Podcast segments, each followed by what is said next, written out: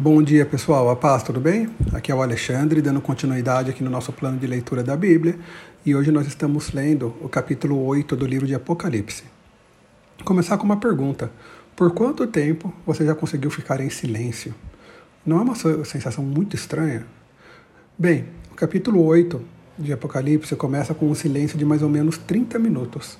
Isso aconteceu logo depois do último selo ser quebrado. Nós não sabemos bem o porquê que houve esse silêncio.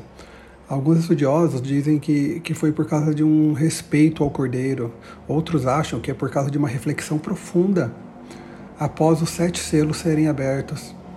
E outros ainda dizem que é por terem descoberto quão terrível seria o que viria a acontecer.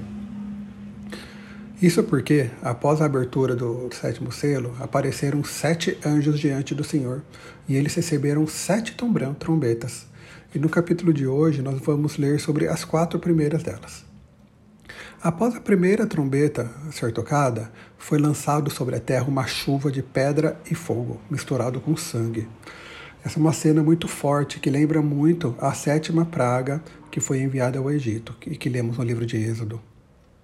Após a segunda trombeta, uma coisa que parecia uma grande montanha de fogo foi jogada no mar, e um terço da água virou sangue, matando um terço dos animais e destruindo um terço dos barcos. E fazendo uma comparação com as pragas do Egito, essa daqui nos lembra muito a primeira praga que foi lançada no Egito. Quando o terceiro anjo tocou a trombeta, uma grande estrela caiu do céu sobre um terço dos rios e das fontes da água, bagunçando agora com as fontes de água potáveis, as fontes de águas doces. E depois da quarta trombeta ser tocada, um terço do sol e das estrelas foi ferido, fazendo com que não houvesse luz durante um terço do dia. Bem, pessoal, como se tudo isso já não bastasse, João ainda relata a seguinte visão no último versículo do capítulo. Nós lemos assim: Depois olhei e vi uma águia que voava bem alto no céu, e ouvi a águia dizer com uma voz forte: Ai de vocês, ai de vocês, ai de vocês que estiverem morando na terra quando se ouvir o som das trombetas que os outros três anjos vão tocar.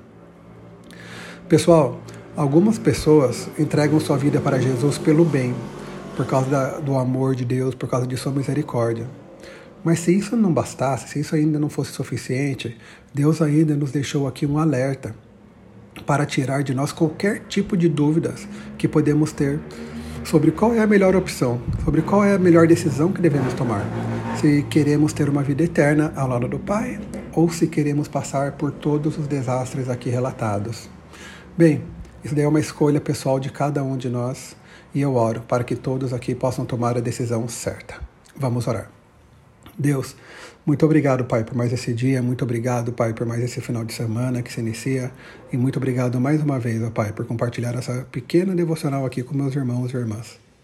Eu peço, Deus, que, que o Senhor nos ajude a, a enxergarmos, ó Pai, todo o seu amor, toda a sua misericórdia, enquanto ainda é tempo, ó Pai.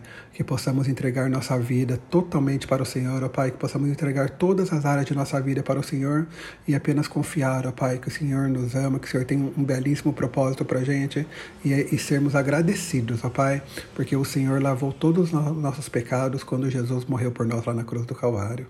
Então esteja nos ajudando, Pai, a sermos servos fiéis, ó Pai, esteja nos ajudando, Pai, a sermos melhores a cada dia e estarmos, ó Pai, demonstrando Jesus Cristo para todos aqueles em nossa volta. Eu te peço por isso, Deus, em nome de Jesus. Amém. Fica com Deus, pessoal. Um ótimo final de semana para todos.